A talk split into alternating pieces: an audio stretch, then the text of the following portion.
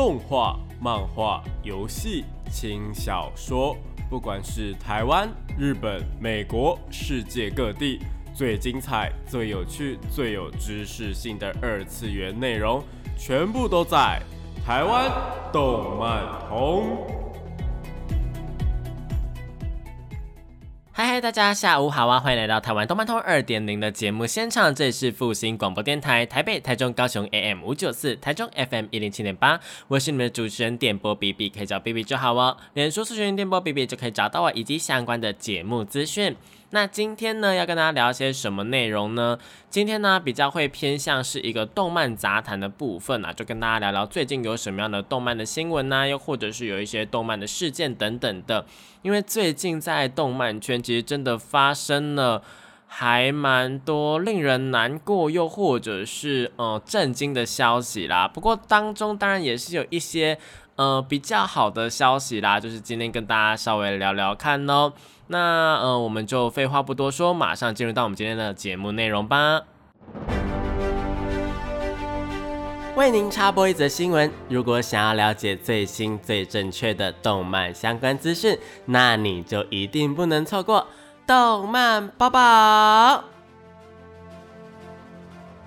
欢迎来到动漫报报的时间。那今天的动漫报报呢，会采取一个比较不一样的形式，就是跟大家聊聊这一些呃有关于呃。动漫的一些新闻跟事件，那首先第一则呢，当然就是我们上礼拜，呃，有两位非常非常，呃，在日本非常重要的人士呢，就是嗯发生了意外这样。那第一位呢，就是我们的安倍晋三先生啦，那就是我们的呃日本的前内阁总理大臣嘛。那这个呢，虽然说大家可能会觉得说，嗯，跟动漫有什么样的关系？不过呢，其实呢，在他的呃任内呢，是有推动蛮多，就是让日本的一个风气更加的旺盛的一些嗯政策啦。不过详细有哪一些呢？大家就是可以自己去搜寻一下啦。其实我想要说的就是，我们台日友好嘛，也是因为台日友好，所以在呃一个。嗯，日本盛行这个动漫产业啊，动漫文化，同时台湾也是能够呃将风气引进来这样子。其实如果在一个比较封闭的一个。呃，社会啊，或是一个就是有限制的社会的话呢，可能这项东西就是比较难去执行那就我们动漫的东西，可能就不会发展到现在这么样的蓬勃啦。那不过这关于这个部分呢，呃，我们的安倍晋三先生呢，这个是前总理大臣这个部分呢，比较牵扯到一些呃敏感的事情，所以我们就先暂且不提他的事情了。好，那第二位呢也是非常非常非常重要，真的是我们这是在动漫界，就是抛下一个非常非常非常震惊的消息的，也就是我们人气漫画《我们的游戏王》的作者高桥和希老师，就是意外的过世了。那在这一个礼拜期间呢，大家就是呃关于他过世的消息，就是有蛮多呃风声跑出来说，哎，他是怎么样就是过世的。那可是从一开始呢，就从最一开始呢，其实大家呃，如果看新闻的话，就会发现说，诶，他的伤口啊，或者什么，就是他呃的遗体被发现的时候呢，其实是有一些鲨鱼的咬痕的，就是他他们初步判断是鲨鱼的咬痕呐。那在这几天的时候呢，就是确定了说，诶，真的是被鲨鱼咬到，所以就是去世了。那也是一件蛮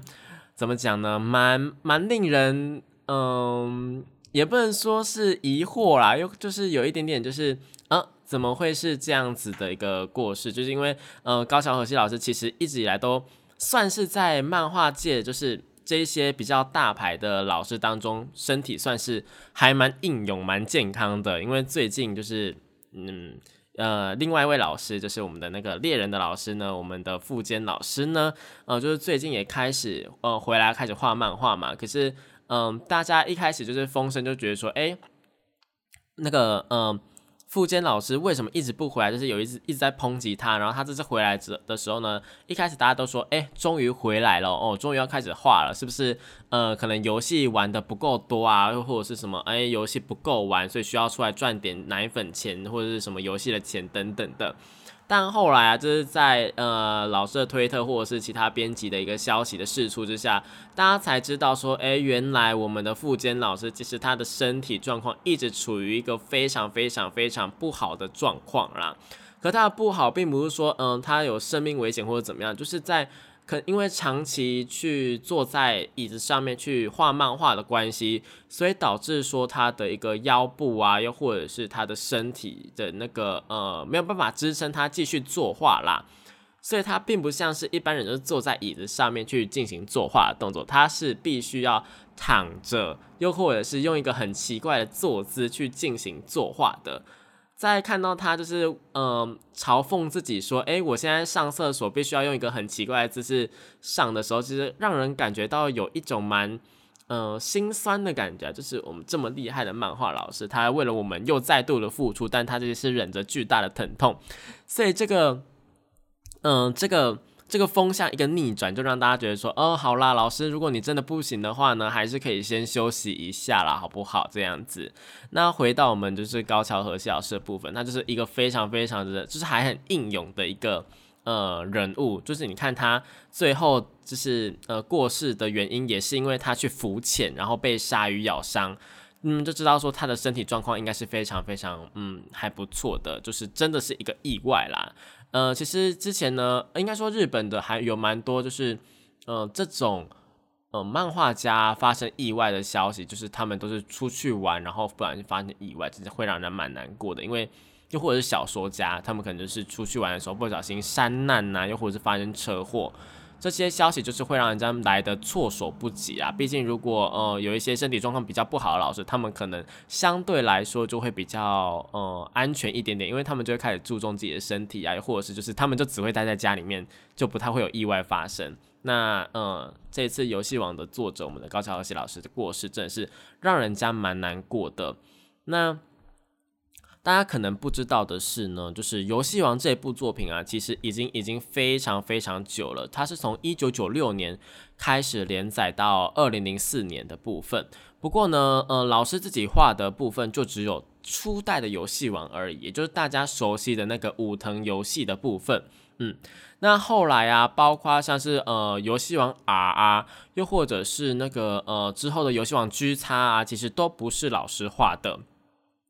都是由后面是由那个呃伊藤章老师啊，或者是影山直之老师啊，呃到后面比较多是三好直人老师去进行一个作画的部分。那这些作品啊，其实老师后面都是只担任说，哎，我们的原案啊，或者是兼修这样子。什么叫做原案或兼修呢？当然，兼修就是字面上的意思，大家应该就是蛮蛮清楚的，就是哦，我要负责去监督说，哎，这部作品它呃符不符合我们的世界观呢？又或者是呃它符符不符合，就是它这些卡片的效果啊，嗯，是不是适合放在这里等等的。毕竟一个卡牌游戏最重要的东西呢，当然就是它的平衡性嘛。不过呢，在呃游戏王当中，就是在漫画或者是动画当中呢，其实游戏的平衡呢，并没有到那么的重要啦。对，就是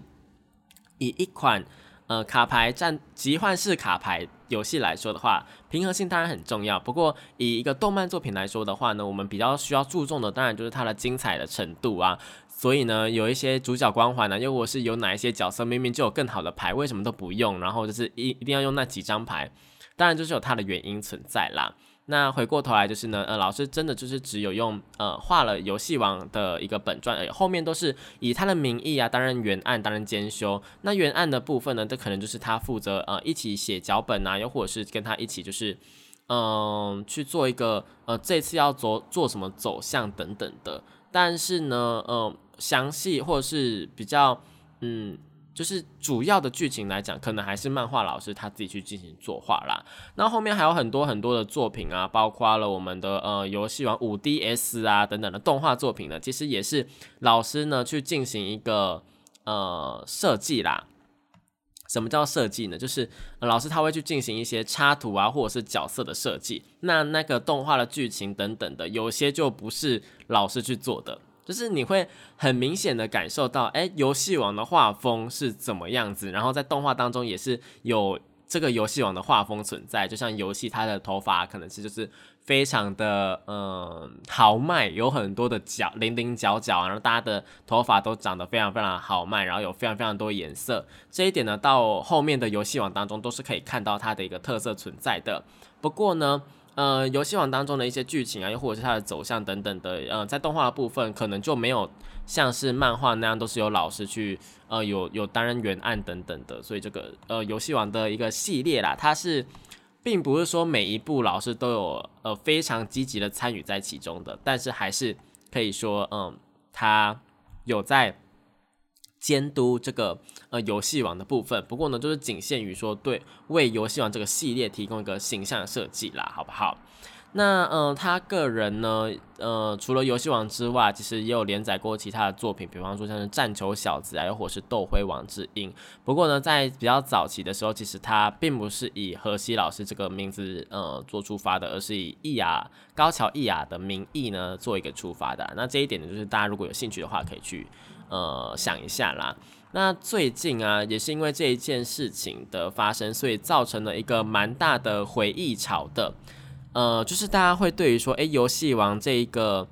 这部作品开始产生一些回忆，比方说像是，诶，我以前小时候就开始有人在发文说，诶，我以前小时候呢是看游戏王配饭长大的啊，又或者是，诶，我以前最喜欢游戏王的哪一个角色等等的。当然呢。呃，这个回忆的部分，可能是因为年代的关系，又或者是因为一些呃比较私人的原因，所以大家基本上都是仅限于初代而已。但这个就刚，我觉得很刚好的是，因为老师就是真的就是只创作了初代的部分，基本上就是完全创作是他自己的话，就是只有初代部分，就武藤游戏的部分。所以大家在回忆的时候，其实回忆的是蛮正确的啦，就是哎，我喜欢武藤游戏啊，我喜欢那个呃海马赖人呐，或是莫良了啊等等的这些角色，确实是老师去进行创作的。所以我就觉得说，哦，虽然说大家可能误打误撞觉得说，呃，后面几。可能他们也觉得说后面他们没看，但其实后面也不是老师画的啦，好不好？就是有一个这样的关系存在啦。那呃，游戏王这个东西呢，后来就是被呃，因为它的动漫作品就是漫画或者是动画就很红嘛，然后就变成了一个呃集幻式卡牌游戏。那集幻式卡牌游戏啊，到现在呢还是有推出非常非常多的一个嗯系列存在，像是呢呃除了纯粹的呃卡牌游戏之外。对，就除了纯粹的这个游戏王集幻式卡牌之外呢，还有不少的一个呃电子游戏存在，像是呢我们的呃最近在手机上面，应该说前阵子在手机上面，就是或者是最近有出现在 PC 上面的游戏王决斗联盟，也就是 Duel Links 嘛，还有我们的呃在 PC 跟手机上面非常非常。现在就是在各个平台上面，不管是 PS 或是叉八，或者是 Switch，或者是 PC 手机，通通都有的。我们的 Master Duel 就是一个大师决斗的部分呐。那大师决斗呢，就是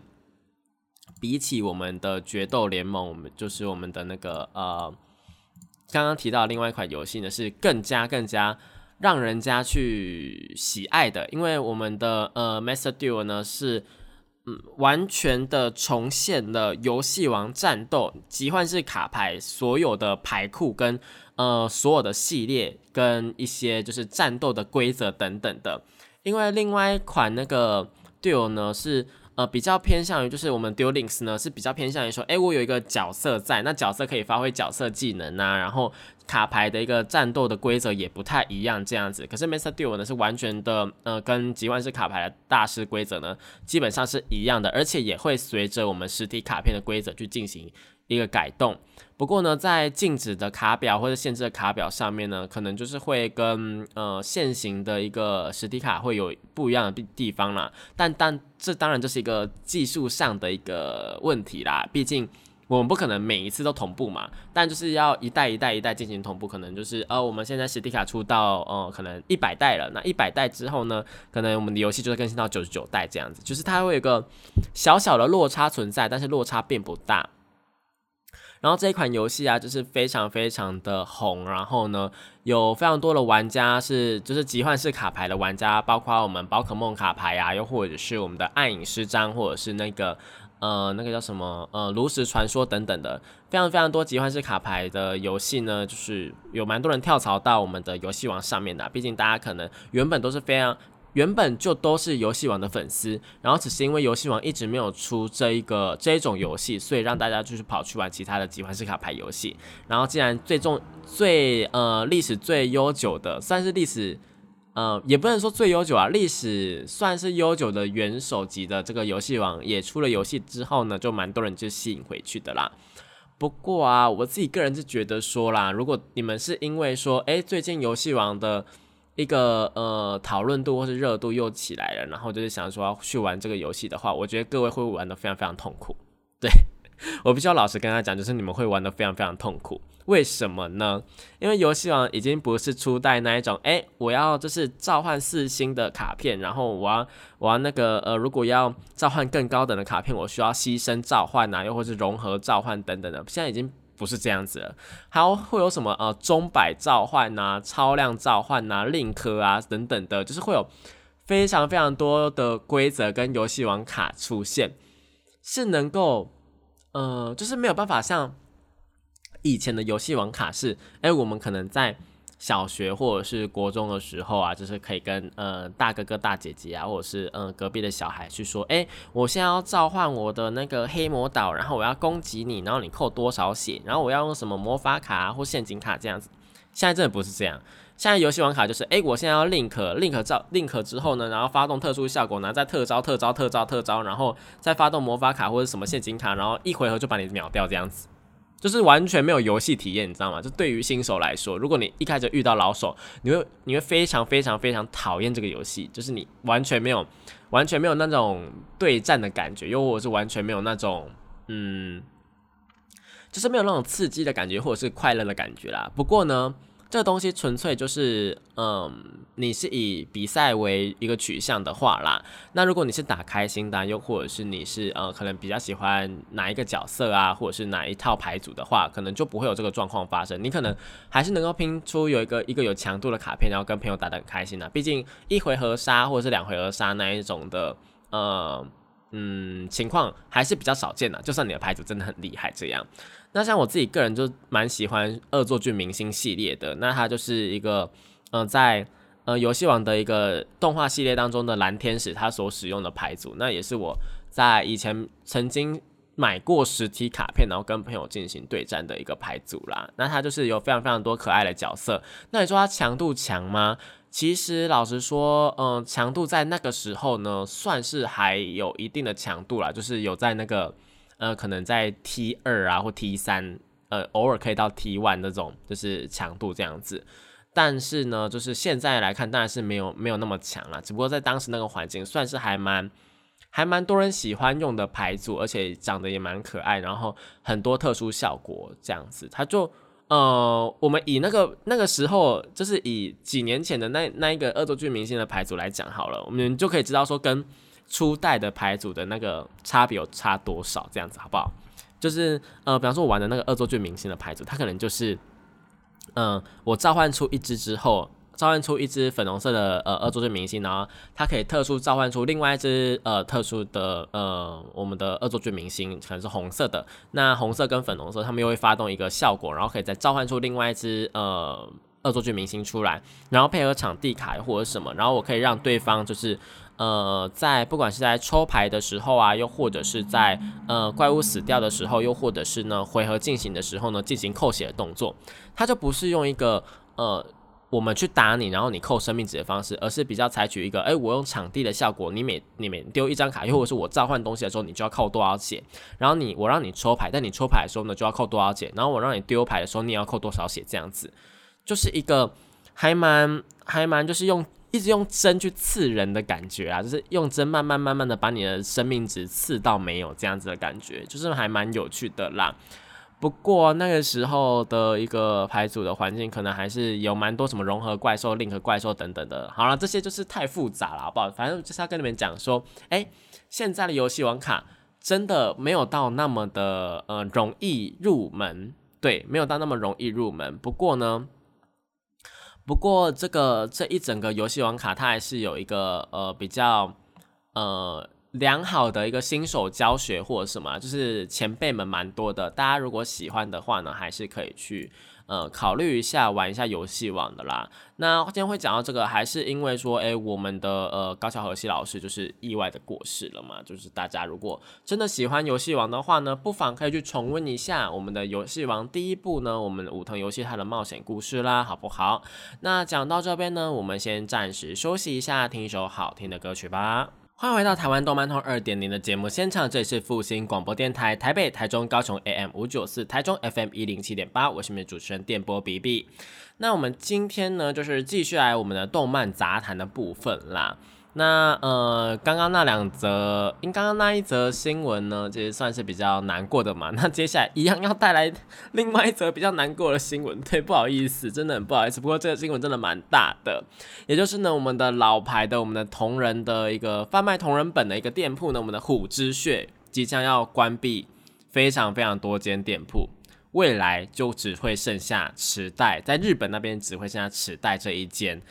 呃，那在海外的部分，大家也知道说，呃，我们台北也有嘛，那就是也只会剩下台北这一间，也就是我们的虎之穴呢，将会只剩下这两间。对，这个消息其实让蛮多的网友啊，又或者是会去购买同人本的一些粉丝们呢，感到非常非常的难过啦，好不好？这个这个虎之穴到底为什么会关闭？当然是因为。就是也不能说是原因啦，就是因为疫情的关系，最主要是因为疫情的关系。因为其实虎之穴的发展跟它的一个营收来源呢，其实比较多的趴数是来自于观光客的消费。那大家也知道哦，大家可能不知道，对，这边跟大家解释一下，就是如果大家呃曾经去过，又或者曾经听过的话，应该都知道说日本有一个地方叫做阿基巴，也就是我们秋叶原。那秋叶原这个地方呢，一直以来都是蛮多动漫迷们会去消费的地方。但是呢，其实，在近几年，又或者是说，哎，在对，就在近几年，我在疫情前去留学的时候呢，其实就已经很明显的感受到，我们的呃秋叶原呢，已经开始转型了，它已经不再是。非常非常，就是以前你去的话，可能会有很多一整排都是卖动漫相关的店啊，不管是公仔模型、漫画啊、同人本等等的，就会有非常非常非常多的一个动漫店或者二次元或者游戏店的存在。但是呢，呃，现在的秋叶原，就是我还我去的那时候的秋叶原，可能店家就已经剩下一半左右，或是更少。然后我那时候的老师就跟我说，其实这几年在这个部分其实每大部分的店家都纷纷倒闭，又或者是进行转型，因为呢，现在购买东西越来越方便了嘛。那呃，以前会那么盛行啊，大家一起聚集的那种呃氛围啊，也因为呃科技的转变变得不再这样需要了。呃，如果比较举一个比较明显的例子，或者是大家感受得到的例子的话，可能就是呃以前在 PSP 流行的年代啊，可能现在小朋友不知道啦。就是以前呢，有蛮多的游戏机，掌上游戏机，又或者是手机游戏，好吧，我们用手机游戏好了，是需要你现场跟其他人进行连线的，它没有办法进行一个太远距离的连线，因为它可能用红外线呐，又或者是一些区域网络的方式去进行连线。所以呢，大家很常就是会聚在一起玩游戏啊。那聚在一起这个动作呢，就变成说，哎，我们要不要这个礼拜啊约一个地方去逛逛等等的？那他们可能就会首选阿基巴，就会去秋叶原这样子。然后就见，就是也让这个呃逛街逛这个动漫街的行程呢，或者是呃一个动漫的 set 这样子的感觉啦，就是哎我们去逛街，呃然后打电动怎么的这种仔仔的行程这样子，然后就是。带带了这个呃经济的一个起飞，不过在现在就是科技发展嘛，你要买漫画呃网购就好啊，你要买什么同人本网购就好，甚至说哎我们也不用买实体书，我们可以直接买电子书，连等都不用等。所以想当然这些大家知道说哦，我们台湾有非常非常多的老牌的书店啊，或者是连锁书店，其实也是纷纷倒闭嘛，然后就是被网络书店给一个。侵占的一个感觉，那当然面对动漫市场其实也是一样的概念，所以就是这一些以卖同人本啊，又或者是以卖呃漫画为生的一些商家，当然也就是呃慢慢的收起来了。这样，当然他们收起来有可能就是改变成一个线上商城的方式啊，就呃有蛮多像是现在的书店可能就蛮多转型成，哎，我开了一个卖场啊，然后让大家就是来买就好，我们也不用租店面。其实，嗯，变相来说也不能说他们过得不好，又或者是他们可能就是转型了，他们呃搞不好赚的也一样多，甚至更多。对，所以就是，呃，这当然是对部分的店家来说啊，都大部分的店家可能有的就是倒闭了嘛，那就是是蛮蛮可惜的，就没有办法看到。那也因为这样，所以就是哎，我们不连线了，我们不逛街了，那阿 K 把的东西就越越少，越来越少，甚至是连，嗯，我前阵子蛮震惊的一件事情就是，呃，在池袋啊，或者是在嗯秋叶原那边呢，其实有蛮多蛮多的呃那种电子。游戏场，也就是呃，大家日剧或是动漫当中很常看到说，哎，我们呃高中生啊，或者是国中生，就是谈恋爱啊，然后就是放学之后啊，会去那种呃夹娃娃的店啊，然后很多游戏机等等的，最大最大最大间的那个呃 Sega 开的，就是世嘉他们开的那个呃游戏店，也是给我收起来耶。我想说什么意思？你们不是？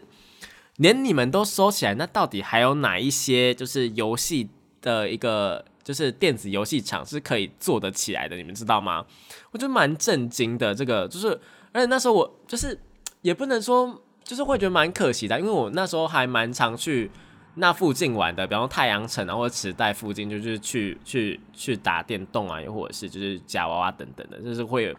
会蛮感伤的啦。就是很难想象说，哎。在日本生活的人，就是这些仔仔，他们虽然说现在不太可能没有到实体的店面去玩了，但是面对这个消息，他们可能是哎已经玩了十几年了，在那边度过了他们的青春，度过了他们的一个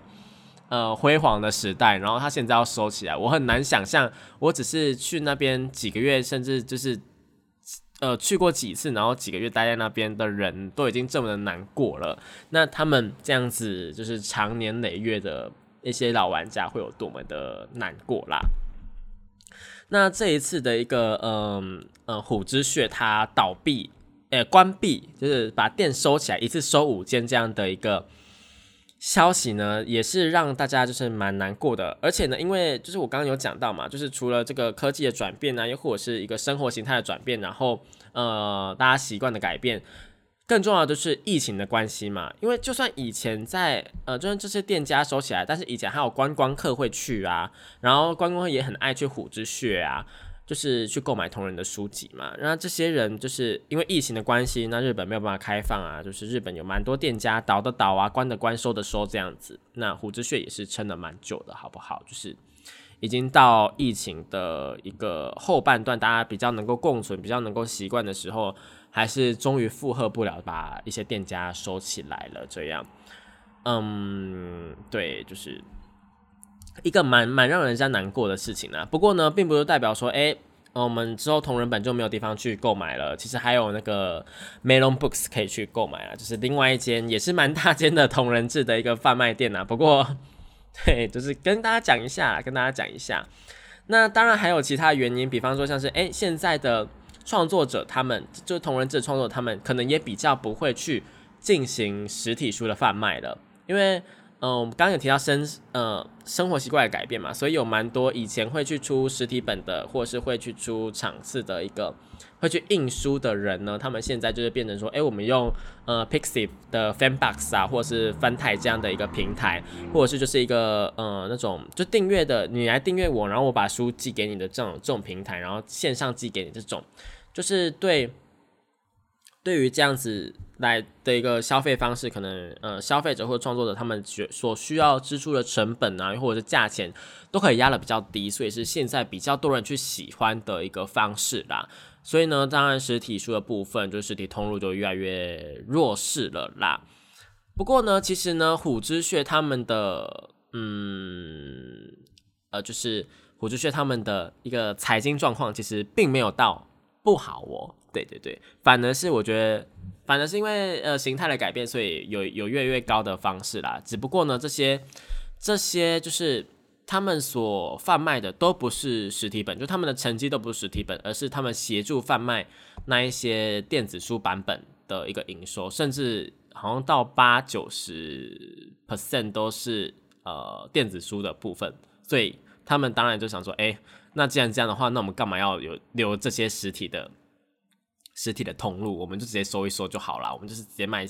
呃电子书的版本就好了，对不对？就是也是有这样的商业的考量啦。那当然，虎之穴也不会说就是这样，就是纯粹就是整个消失掉了。在至少在呃池袋跟我们的台北呢是有机会，还是可以继续逛我们的虎之穴。那喜欢同人本的大家呢，也是可以去逛一下。那讲了这么久，会不会有人还会不会有人突然有疑问说，哎，所以同人志啊，同人本到底是什么啊？如果你对于这个问题有疑问的话呢，可以回去听一下我们台湾动漫通前。可能前三四十集的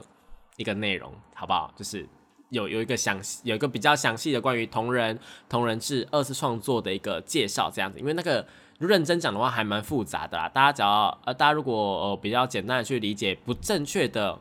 呃不太不太正确的一个观念的话，可能就会觉得说，哎，就是呃一些动漫作品的二次创作这样子，就是比方说，哎，我今天画呃小智跟小猫谈恋爱等等的这种作品等等的，嗯。然后你们也是可以呃暂时这样子理解，但如果想要更加理解的话呢，可以去我们的线上平台啊重重听一下重播，看一下说，哎，同人这个东西到底是什么？那讲到这边呢，我们先暂时休息一下，听一首好听的歌曲吧。欢迎回到台湾动漫通二点零的节目现场，这是复兴广播电台台北、台中、高雄 AM 五九四，台中 FM 一零七点八，我是你们的主持人电波 BB。那讲前面讲了两则，就是蛮让人家难过，或是嗯，就是比较嗯。对对，就是比较难过的消息。之后呢，哎，现在要来讲一个我私心个人非常非常非常高兴的消息啦，也就是我们的怪物弹珠它的八周年的 Xbox 呢已经正式结束了。那结束之后呢，为我们带来一个非常非常震撼的消息，也就是我们怪物弹珠即将要在呃今天，也就是我们今天七月十五号，我们现在播出的当下呢，跟我们的。JoJo 的奇幻冒险去进行一个联动合作啦，那这一件事情呢，到底到底有多么的震惊大家呢？其实是呃，在业界又或者是在呃跟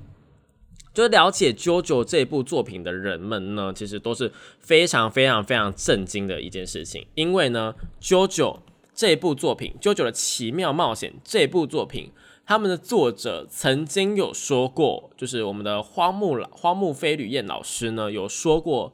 他其实是不跟手游进行合作的。那这个今天竟然跟怪物弹珠合作了，真的让非常非常多人就是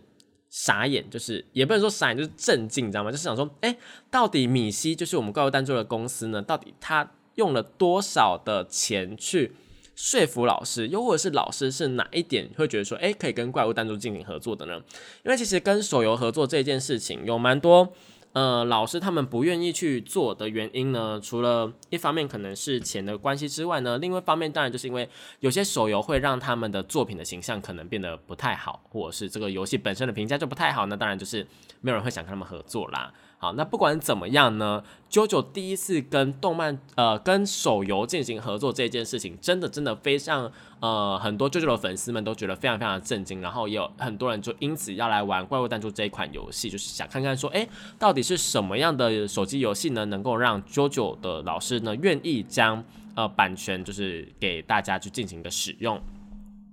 那这一次呢，呃，怪物弹珠跟 JoJo 的合作呢，将会是呃我们的动画第五作，也就是我们漫画第六作的石之海的部分呢，将是由漫画的呃，就是 JoJo 这个系列的第一位女性主角，就以女性主角我们的徐伦，也就是我们的陈太郎的一个女儿呢，以及陈太郎跟他们在监狱中认识的伙伴，我们的呃天气预报等等的，就是变成转蛋角这样子，就是以嗯。好不好？那呃，会很让人兴奋的事情是，嗯，这个这个石之海里面呢，也有我们就是一直一直以来系列的一个大魔王，我们的敌人，我们的地欧呢，呃，也是有可能会登场的，好不好？不过呢，因为 Netflix 上面呢，就是石之海目前呢还在进行动画的连载，对，就是还在进行动画连载，所以可能是趁着这一波呃动画，应该说石之海这部作品。就是《十字海》这一这一部这一季呢，它现在只播了上半季而已。那下半季的部分呢，我们 D.O 就就是会出现。那因为还没有出现嘛，所以到底会不会出现在《怪物弹珠》的游戏里面呢？是非常非常令人呃期待的。因为如果它在上半季就有出现的话，那它肯定会出现嘛。但它是下半季才会出现，所以变成说，诶，如果我们弹珠呢提早出现这个关卡的话，那是不是就有可能会变成说，诶，那个呃有点暴雷的情况出现？不过大家要注意的事情是哦，大家真的要注意的事情是。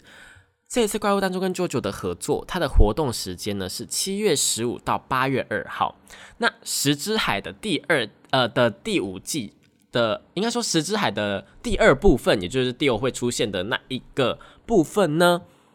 是什么时候？是我们的七月二十二。哎，刚好是七月十五过了一个礼拜。那以弹珠的一个。方式来说，大家知道，就是怪物弹珠很喜欢在合作一个礼拜之后试出新消息，然后跟他们说：“哎，我们更难的关卡可以打。”刚好就搭上了这一波。哎，我们的石之海的第二部分也要上架了。哎，你们知道说这这个呃，能说是巧合吗？还是他们是故意的呢？哦，这个就是。你知道，就是我觉得他们就是已经算好了，米西跟我们老师肯定就是已经算算准准的，跟 Netflix 也算准准的。我们就是要在这个时候就趁着这一波，然后来一个大的宣传这样子。我个人觉得，嗯，非常非常的，呃，算是算他们算的非常非常的精细啦，好不好？那如果喜欢石之海这个系列的话。JoJo 这个呃合作呢是可以来玩一下的哦。不过呢，更让我开呃更让我开心的部分呢，当然就是我们 X Park 二零二二他们的一个有非常非常多的角色以及呃去进行的一个强化。那这些角色呢，如果没有玩的人可能会呃不知道，所以我就不多赘述。说呃总而言之呢，就是有非常非常多怪物弹珠以前的角色呢去进行那个很大的能力提升。所以如果你是以前的玩家的话呢，真的可以拿回你的账号重新玩一下，因为可能你的角色从会变从很烂，然后变成说现在的一线角色这样子，所以就是大家就是稍微的去呃看一下，或者是回来看，就是回来游玩也是没有问题的哦。那最重要当然还是跟我们的九九合作啦。那九九这个部分呢，因为还有一点时间，我们小聊一下好了。因为我最近呢也是因为这个合作的关系，想要。好，我必须要承认，就是我之前对于舅舅的画风并没有到多么的喜欢，然后我就觉得说，哦，不要啦，哦，他们好奇怪，他们都好中二，怎么会这么的讲一些奇奇怪怪的话等等的。但后来我发现，这个奇奇怪怪跟那个中二感，才是舅舅他有趣跟他。好玩的地方，其实就连我们前面提过的游戏王啊，都是有被 JoJo 给影响的，就是它很多的东西是有被 JoJo 给影响的。那《JoJo 奇妙冒险》呢，其实全系列都可以在 Netflix 上面看到。那呃，如果想要看的话呢，嗯，我也不知道要不要推荐你们看呢，因为其实 JoJo 的它的一个动画。真的很多集，就是好，他们第一季就二十六集嘛，然后第二季四十八集，第三季三十九集，第四季三十九集，第五季现在是之海十二集之后呢，还会再播十二集，就对，嗯，大家大家听得出来这个数量吗？就它已经破百集了，那到底到底有没有值得追，或者是到底要从哪里开始追？如果你有时间的话，当然呢，我会建议大家也是从。第一部也就幻影血脉开始追，就我们第一季的动画开始追，它是把幻影血脉跟战斗潮流的部分，就是漫画的一二部呢都收录在里面了。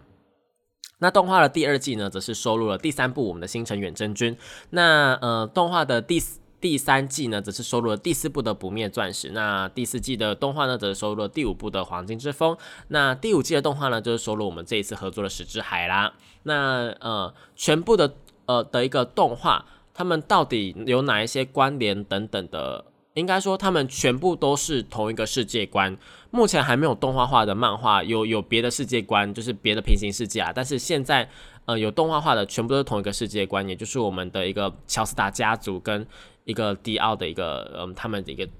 非常非常非常非常大的、非常非常长远的一个对决啦。嗯，那每一部的角色啊，就是大家可能会怀疑，就是哎，JoJo 为什么可以？这么的连载这么长，或者是他故事怎么会这么长？其实，JoJo 他并不是一个人的名字，哎，就是 JoJo 他每一部一到六部到目前十之海，就是全部的角色，他们的昵称都叫做九九。对，第一部叫做乔纳森·乔斯达九九，然后第二部叫做乔瑟夫·乔斯达九九，然后第三部呢，星辰远程剧的部分是空调成太郎。空调成太郎的部分呢，是一个日本名字嘛，可是它就念起来也会变成说是九九啊。然后当第四部不灭钻石的时候啊，啊，第四部不灭钻石其实就。呃，应该说不灭钻石，它是叫东方藏柱啊，是乔瑟夫的一个私生子，那他的绰号也是九九这样子。那第五部的黄金之风呢，则是乔鲁诺乔巴纳。那对你们也听到了，乔跟乔就是。九九好不好？就是这个部分，就当然就是嗯，大家已经很明显的听出来，就是每一步都有九九。那这是石之海的部分呢，也是我们的空调徐伦嘛。那他的一个陈太郎的女儿，她其实念起来也是九九啦，好不好？那大家就是嗯，可以自己去自己去体会一下，这么多的九九到底有什么样的有趣的地方，好不好？那每一步呢，包括我们最后面有呃，应该说比较。就就他比较在呃网络上面有一些梗啊，或者是嗯一些东西出现的时候，就是比较造成大家听到这个《九九奇幻冒险》的时候，除了他原本前面那个嗯迪奥他打人的时候会木哒木哒木哒木哒，或者是舅舅他打人的时候会欧啦欧啦欧啦欧啦那种就是比较撞声词的部分之外呢，替身的部分则是在。呃，第三部的时候，也就是我们的陈太郎的时候，才有这个替身的能力出现，有种优波纹的部分呐，好不好？那个替身啊，或者是扎瓦鲁多啊等等的这些比较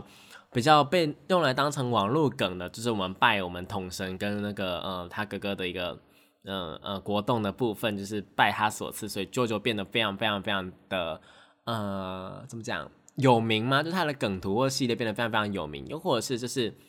呃，其实 JoJo 它有一个番外篇的部分，有被改编成一个嗯，那个是什么真人真人的电影啊，又或者是一个影集的部分呐，就是还蛮还蛮有趣的。那大家如果有兴趣的话，真的是可以看一下 JoJo 的奇妙冒险。不要因为说哎，他的画风啊，又或者是他的一个呃台词等等的，或者是呃有很多人在玩他的梗，就觉得说哎，这一部作品是不是哪里怪怪的？对，但是就是因为它怪怪的，所以它怪的地方。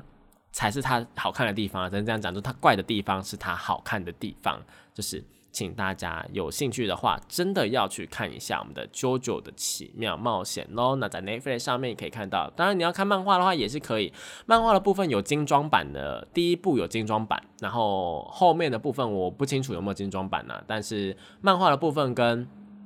动画并不会差到太多，至少前面三呃前面两部。不会差到太多。那第三部开始的话，我会建议大家看，因为开始有替身能力等等的那些，我会建议大家看动画，会呃在打斗或是战斗的画面呢，会变得比较精彩哟，好不好？那就就奇妙冒险推荐给大家。那今天节目就差不多到这边结束了。如果喜欢这个节目的话呢，可以呃按一下追踪啊，或者是就是定期的收听我们的节目哦。让我们下礼拜同一时间一样在空中相会。这是复兴广播电台，我是电波 BB，我们下次空中相会，拜拜。